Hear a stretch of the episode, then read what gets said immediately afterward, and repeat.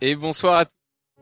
Dans ce nouveau Live Cannes, nouveau jour ici à Cannes, je suis en compagnie de Mehdi Omaïs. Salut Mehdi, ça va? Salut, très bien et toi? Ouais, ça va nickel. Mehdi, toi tu es journaliste ciné indépendant ici et tu couvres toute l'actualité du festival. Exactement, et je suis très heureux. Euh, La vue elle est magnifique derrière, on est heureux, on voit des films. Que demander de plus? C'est magnifique. Ah, C'est magnifique. On va parler de tout ce qui s'est passé euh, aujourd'hui à Cannes et la première actualité de cette journée, elle est vraiment euh, hors cinéma puisque c'est les actions euh, de la CGT qui ont eu lieu ce matin. C'était redouté par le festival et en fait il y a eu une première manifestation qui a eu lieu devant la gare de Cannes où environ 160 personnes étaient là pour manifester contre la réforme des retraites. Cette manifestation, elle a en réalité pas duré tant de temps que ça, ça a vite été dispersé. Mais il y a eu une seconde action qui a eu lieu pour le coup euh, aux alentours de midi où en fait des syndicalistes ont coupé le gaz sur une large partie de la croisette, ce qui a fait que les restaurateurs euh, n'ont pas pu, euh, pas pu bah, utiliser leur cuisine comme ils le souhaitaient et donc servir des plats chauds, euh, des plats chauds à, tous les festivaliers.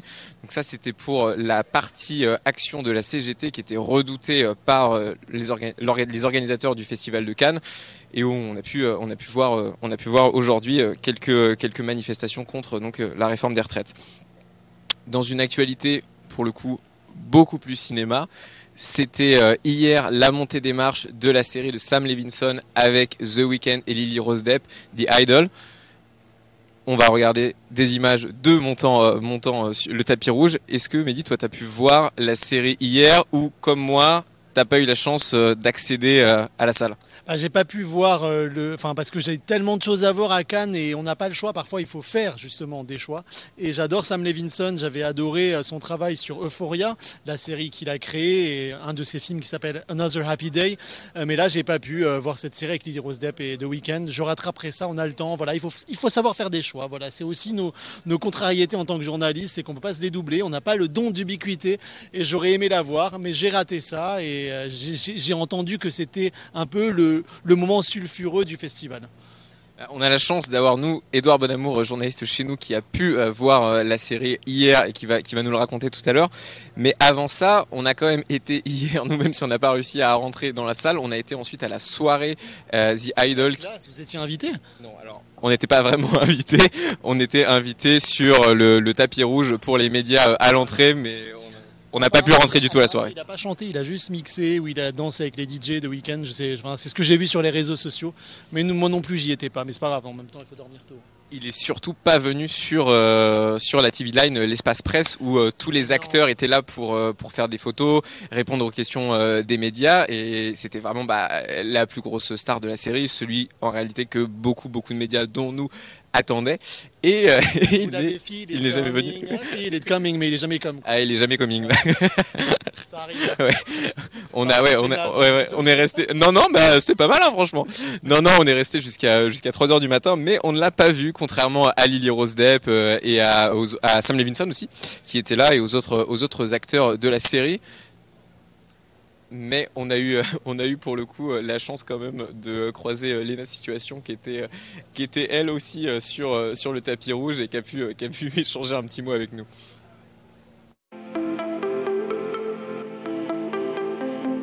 Non, moi je j'étais pas invitée, je me suis incrustée. c'est pas une blague. Tu t'es pris un appareil pour faire des photos aussi. euh. Oui, moi c'est mon média à moi. Euh, voilà, il y a des vrais journalistes et puis euh, c'est ça. J'ai pas la carte pressée. Sur YouTube, ça passe moins bien là. Ça passe moins bien. Mais non, mais ça j'adore. Tu peux pas les retoucher. Allez, au travail. Donc ça, c'était pour la soirée euh, en partie euh, échec euh, de The Idol. Mais euh, il y a aussi toute la partie donc ciné. On va essayer d'aller rejoindre Édouard Bonamour, notre journaliste qui est sur les marches actuellement, pour qu'il nous raconte un petit peu euh, comment comment s'est passée la projection hier. Ah, alors Édouard n'est pas encore encore avec nous, donc on ne va pas le rejoindre tout de Ah, suite pour le coup. Édouard. Sacré Edouard. Il faut savoir qu'il y a beaucoup d'embouteillages hein, dans le palais. Il y a toujours quelqu'un qui passe, quelqu'un qui bloque. Et donc peut-être qu'Edouard a du mal. Ouais. On t'attend, Edouard. On a foi en toi. Parce qu'en tout cas, ce film, il fait déjà, euh, déjà débat. Il fait, enfin, cette série, elle fait déjà débat. On en parlait beaucoup euh, avant même le, le festival, puisqu'il y a, c'est comme tu le disais, hein, le moment euh, un peu chaud de Cannes. Alors oui, moi- j'ai moi j'ai pas vu, donc c'est très difficile de commenter ce que j'ai pas vu, mais apparemment les deux premiers épisodes sont assez. Il y a beaucoup de nudité, beaucoup de crudité dans. dans- dans les scènes sexuelles, donc euh, je sais pas, moi je peux pas commenter, mais c'est ce que j'ai entendu. Et c'est aussi ça Cannes, c'est-à-dire que souvent il y a des bruits de couloir, on entend ça c'est le film euh, choc, c'est le film euh, triste, c'est la palme du cœur, et voilà, il y a plein de rumeurs qui circulent. En l'occurrence, le moment sulfureux, apparemment c'est ça. On va regarder la bande-annonce de The Idol.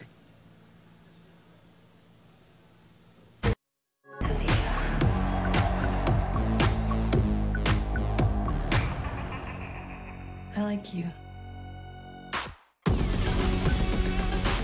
Might I ask, who are you? It's really like unlocked something in me. She's had a tough year. The press has been brutal. Hello, Angel. Okay. That was a selfie. She took a picture. That was Yeah, you can tell by the angle. I mean, it's it's kind of it's like a She was on her fucking knees. Pop music is like the ultimate Trojan horse. You get people to dance, you get people to sing along. Come on, give me more. I want to be the biggest touring act ever. More. More. Five, six, seven, eight. Et donc, comme, il disait, comme on disait, il y avait eu beaucoup déjà de, de critiques, de bruit autour de cette série et en fait du tournage euh, qui, a- qui avait eu lieu euh, bah, donc, euh, avant, avant que la, le- la série soit projetée.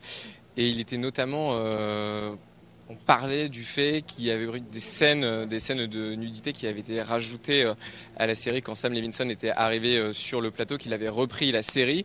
Et donc en fait c'est quelque chose qui a fait beaucoup de bruit et le casting de The Idol qui était en conférence de presse ce matin au Palais des Festivals a été interrogé justement sur cette polémique et Lily Rose Depp a, notamment répondu. On va écouter ce qu'elle nous, ce qu'elle nous dit dessus.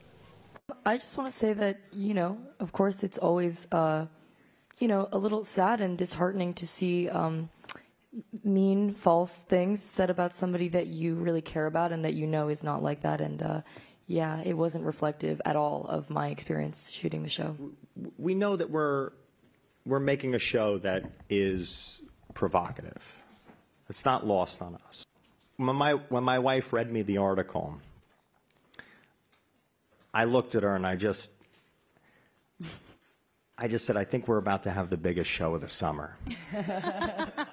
The process on the set was unbelievably creative. I must go on record as saying that. Yeah.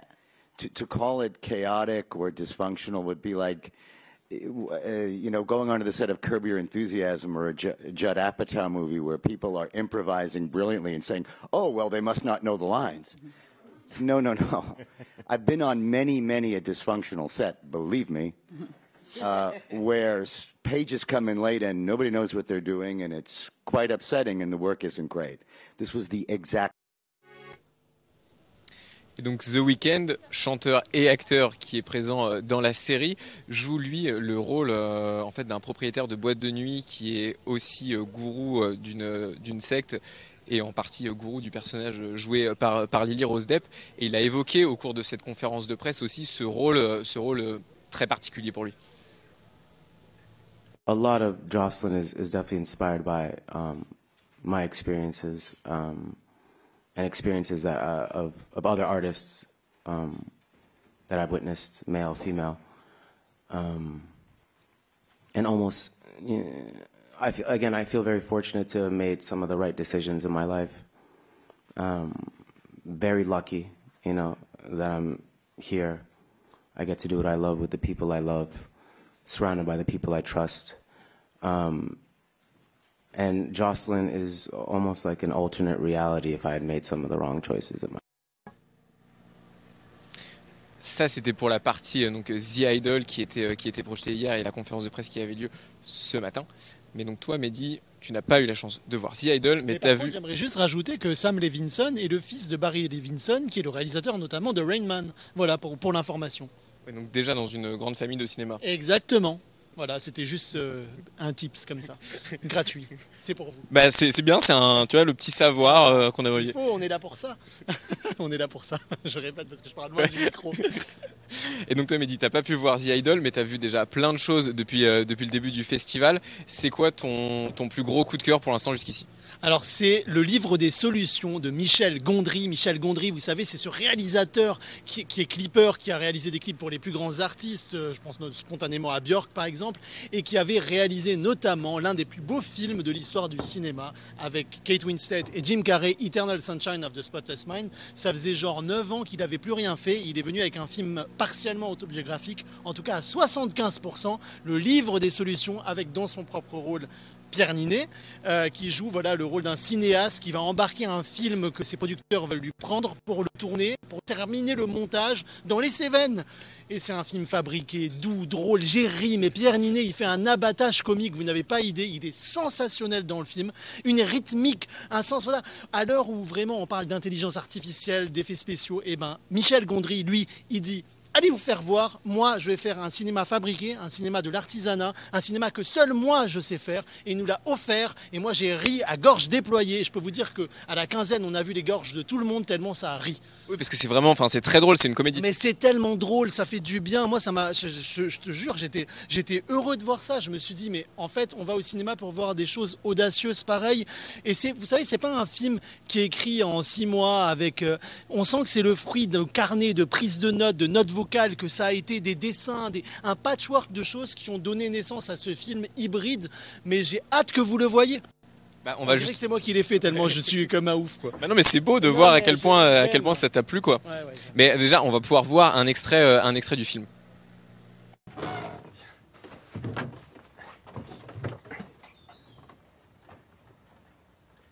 Bienvenue dans ton camiontage.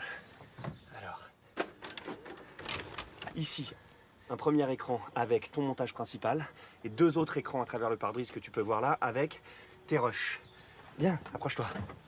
Ici, avec ce clignotant, Marie est je mets play 10 ans maintenant.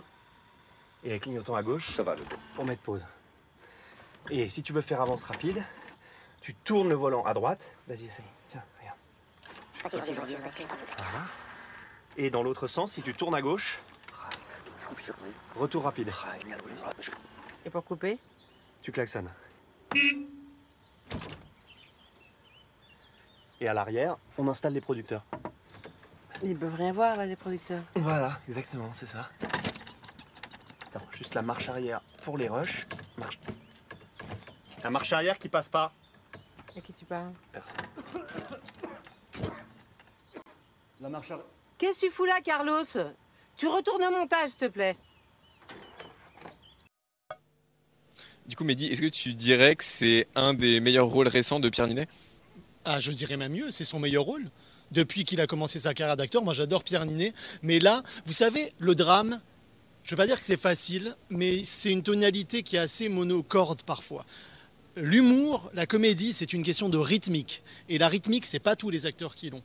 En France, il n'y avait que euh, j'allais dire Jim Carrey. Et c'est marrant parce que c'est un lapsus révélateur. Je sais que Pierre Ninet adore Jim Carrey. Et bien, il n'y a que Pierre Ninet qui peut jouer ça en France. Personne d'autre n'aurait pu le jouer. Je pensais comme ça à Romain Duris, qui a déjà tourné avec Gondry. Et c'est, on, sent qu'il y a une gémellité. Mais, mais en fait, c'est à la sulfateuse. Il faut voir comment il débite. il comprend tout. Il comprend les doutes du personnage. Il comprend ses crises de, de nerfs parce que c'est un personnage qui est hautement antipathique, qui fait souffrir le martyr à son équipe, qui est toujours en crise existentielle, qui va réveiller ses techniciens à 4 heures du matin. Euh, euh, voilà, parce qu'il a juste une, idée, une lubie. C'est un film d'idées. C'est un film de vitalité. C'est un film sur les idées, sur la création, sur comment euh, la création rend vivant. Et moi, ça fait du bien de voir ça. Et là, en fait, on est juste, on fait style, il fait, il fait chaud et tout, mais je veux juste préciser qu'il fait vachement frisqué. Non, alors, alors frisqué, c'est vraiment un grand mot. Il fait, ça s'adoucit Ouais, quoi. C'est le non, soir. Je suis, un, je suis un peu frileux, mais là, genre, euh, on est en short et tout, on a l'impression que c'est les baléares derrière, mais, mais, Non, on cas, va, on va, on va pas se plaindre au vu de la semaine euh, dernière où pour le coup le temps était vraiment pas avec nous. Il faisait que pleuvoir, c'était terrible. Des seaux d'eau, mais c'était incroyable. Mais là, voilà, il y a les cocotiers qui sont bien dans le ciel bleu, on est à Cannes, tout va bien. Et le livre des solutions, donc le film de Gondry, est mon coup de cœur. Bah oui, franchement, euh, carrément meilleur rôle de Pierre Ninet. Pour, pour le coup, Pierre Ninet, là, on l'a déjà vu aussi dans des rôles euh, de comédie, euh, dans Five. euh, C'était dans, dans- dans Comme des garçons avec. euh, Comme des frères. Comme des frères. Comme des frères, avec, si Avec je me souviens, François-Xavier de Maison et, Nicolas et Nicolas Duvauchel. Bravo, quelle cinéphilie imparable. Oui, oui, mais c'était une comédie qui lorgnait déjà vers le drame, hein, parce qu'il y avait un, un fond de gravité. On l'avait vu avec Virginie Efira dans 20 ans d'écart, on l'a vu dans Five, on l'a vu en- dans, dans LOL qui ressort euh, ben, qui, avec, avec ses imitations de Thomas Pesquet. On sait qu'il est drôle, Pierre Ninet, on le sait. Mais là, en fait, c'est une autre forme de drôlerie, parce que c'est une drôlerie liée à une espèce de d'angoisse existentielle. Et ça, il l'avait pas encore fait. Et il est très fort parce qu'il fait rire, euh, mais il, il tient sur un fil de, de tension. C'est-à-dire qu'il est toujours hyper angoissé tout en étant drôle. Et c'est ça qui est incroyable. C'est qu'il débite de l'humour, mais tout en ayant le visage crispé. Enfin, c'est, je, je- franchement, pour moi, c'est du génie comique à ce niveau-là, vraiment. J'ai, j'ai trouvé ça super. Il y a Blanche Gardin aussi dans le film. Il y a... En tout cas, tu donnes hyper envie de le voir. Mais C'est le but. C'est le but, oui, c'est le but. Je, je, m'y attendais pas, je m'attendais pas à, prendre un pied comme ça. Et euh, voilà, après, il y a d'autres choses hein, que j'ai vues, que j'ai aimées, mais en, tout cas, celui-ci, d'ailleurs, il fallait voir à l'ouverture de. C'était pas l'ouverture, non, à la, à la présentation à la quinzaine, c'était Standing Ovation. Il y avait aussi dans la salle. euh, j'ai aperçu euh, Eric et, et Ramsey, il y, avait, il, y avait, il y avait plein de monde, tout le monde était enthousiaste, tout le monde était heureux pour Michel Gondry, et il y a de quoi. Et puis ça faisait encore une fois, depuis Microbe et Gasoil, je crois que c'était en 2015 qu'on l'avait plus revu, Euh, 2015, 2023 moins 2015, ça fait 8 ans, hein, 8 ans. Je suis, je suis nul en maths. Euh, ouais. oui, bah oui, oui. Bah, ça faisait 8 ans, voilà. Tu me fais une transition euh, toute euh, pour le TikTok Short Film Festival, qui était en fait un festival donc de courts métrages organisé par TikTok, euh, dont la cérémonie avait lieu aujourd'hui. Et dans le jury, on retrouvait notamment cette année Eric et Ramsey, qui étaient là euh, avec euh, aussi euh, Louane. C'est en fait l'objectif pour pour pour TikTok, c'est de mettre à, à l'honneur des contenus un peu un peu créatifs, un peu de fiction. C'est la deuxième année qu'ils organisent qu'ils organisent cette cérémonie, et donc c'était l'occasion pour Eric et Ramsey de venir de venir sur Cannes et, et de nous raconter un peu leurs souvenirs eux de Cannes et surtout leur utilisation de TikTok et des réseaux sociaux. Vous, c'est quoi la meilleure minute de votre carrière C'est la naissance de Ramsey. J'étais avec sa mère, on était comme ça, on était là, pourvu qu'il soit pas déformé, pourvu qu'il soit. Et il est sorti, on a fait waouh, bon ben. C'est un couchement dans l'eau en plus, hein, tu Ouais, à Tahiti. Ouais, à Tahiti. Avec les dauphins et, Et tout. et- et le- et il y a eu le requin. Ouais, et, ce requin qui a. Et ben j'ai les marques, hein, voilà. marque de naissance. Et vous, qu'est-ce que vous regardez sur TikTok? Bah Ramsey, tu veux montrer toi ton algorithme Qu'est-ce qui te sélectionne Beaucoup de requins, euh, des attaques de requins. euh, je, je, hein? Non, alors moi, c'est vraiment, c'est vraiment ça. Enfin, toi aussi, c'était vrai. Bah merci, non mais c'est vrai, j'ai beaucoup de requins. Et ben moi, c'est des orques. Et en fait. Ah, on n'est pas loin. En fait, moi, je flippe. Je sais pas pourquoi. Peut-être que un jour, on apprendra que j'ai tra- tragiquement été attaqué par des orques. À force d'avoir peur que de ça, ça va t'arriver. C'est un rêve récurrent que j'ai que je vais être buté par un orque. Avec un flingue en plus, hein. Ouais. Ouais, ouais, Vous pas êtes Monsieur Judor. en revanche, ça, je- un truc dont je suis sûr que TikTok me prouve tous les jours, c'est que la Terre est plate. Là, j'ai pas besoin de TikTok pour le savoir. hein. La question, il suffit d'aller à l'école. Elle est plate et en triangle. Moi, j'ai- ouais. C'est une sorte de grand triangle hein, Non, ça c'est la navette qui nous emmène vers euh, qui l'hyperespace. nous permet de voir que la planète est plate. Voilà. Et c'est quoi votre meilleur souvenir à Cannes? C'est celui de Vie ma vie pour moi. On a fait un Vie Ah ma vie oui, avec où on devait faire un stage commando. C'était une émission de télé, ma vie. Et en fait, c'était pendant le festival de Cannes et c'était à côté de Cannes. Et nous, avec Ramsey, on se retrouve là, on se dit putain, on est dans un bunker avec des gars qui nous mettent des coups dans la gueule, alors qu'à suite au à Carlton. 3 km, il y a le festival de Cannes. Donc en pleine nuit, on s'est évadé. Parce qu'il y avait des barbelés, tout ça, tu pouvais pas sortir, c'était un camp militaire.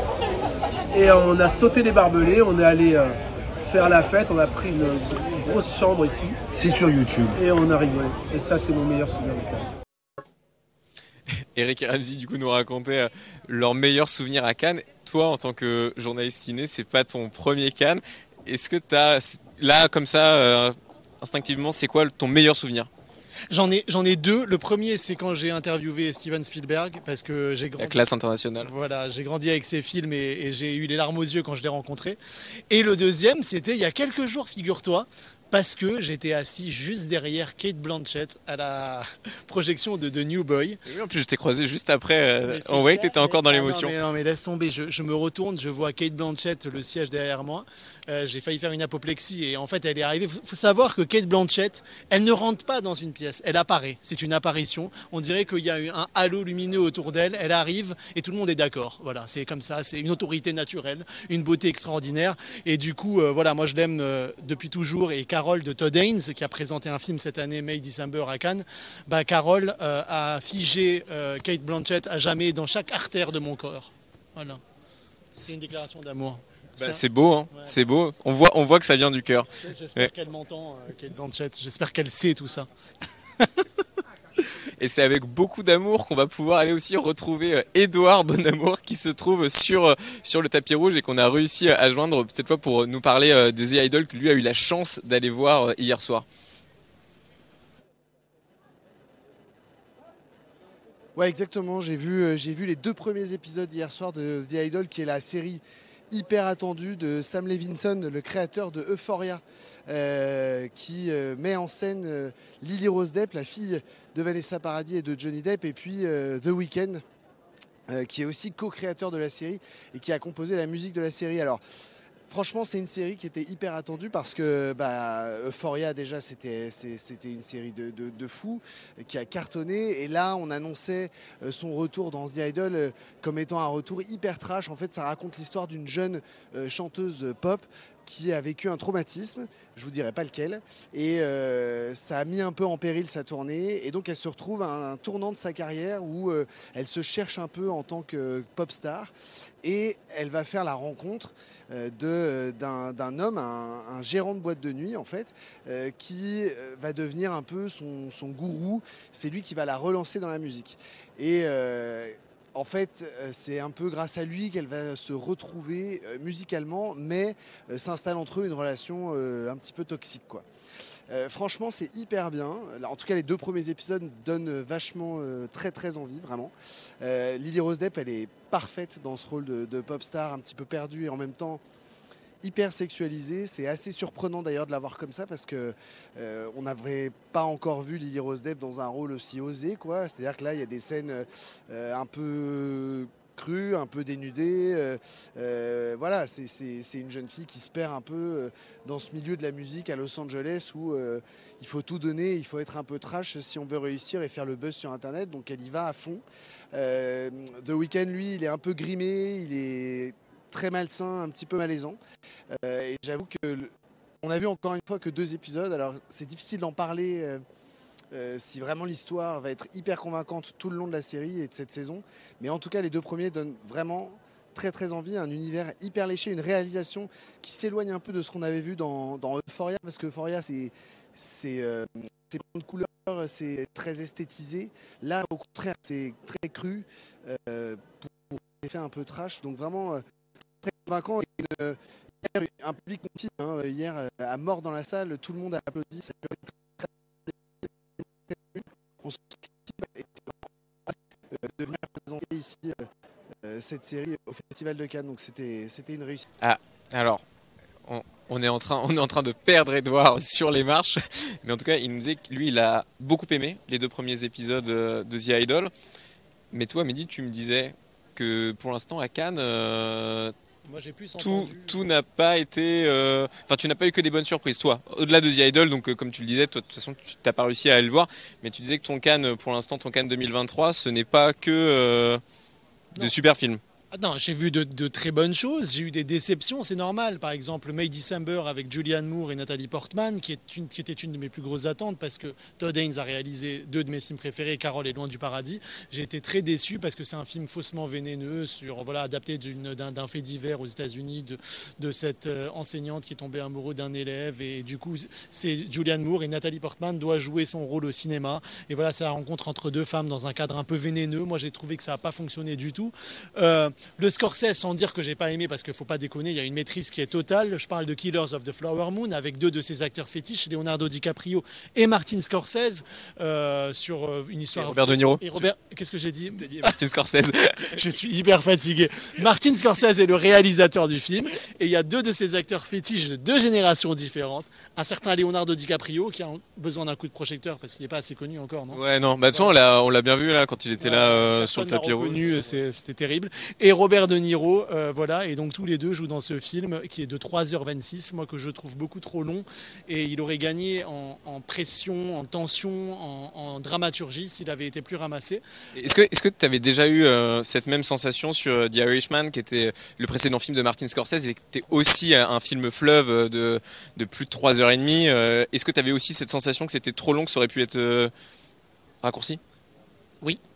Oui, oui, oui, absolument. Le problème, c'est que Scorsese, c'est Scorsese. Le Scorsese, c'est- tout un pan du cinéma. C'est quelqu'un qui compte énormément, qui est étudié euh, et, qui est une encyclopédie lui-même. Il fait partie, comme Tavernier, euh, des, cinéastes passeurs. C'est-à-dire que c'est- un cinéaste qui donne des devoirs à ses, acteurs avant de faire un film. Il leur dit, il faut voir ça, il faut voir ça. Il est passionné. Donc je pense qu'il a acqu- acquis un niveau où les producteurs ou n'importe qui ne... C'est lui qui a le final cut. Il fait ce qu'il veut. Et le problème, quand, quand, quand il y a des, des, des de cette ampleur-là euh, à, à qui on, à qui on n'a pas d'autorité, ben, ils font des trucs trop longs, des films trop longs. Moi, pour moi, c'est trop long. Il y a des gens qui adorent les longueurs, qui trouvent que c'est bien, on arrive à s'y retrouver. Moi, personnellement, je, voilà, il y a des moments où je sortais du film et après il me rattrapait parce que c'est Scorsese. Il peut pas te laisser sortir complètement de son film. C'est Scorsese.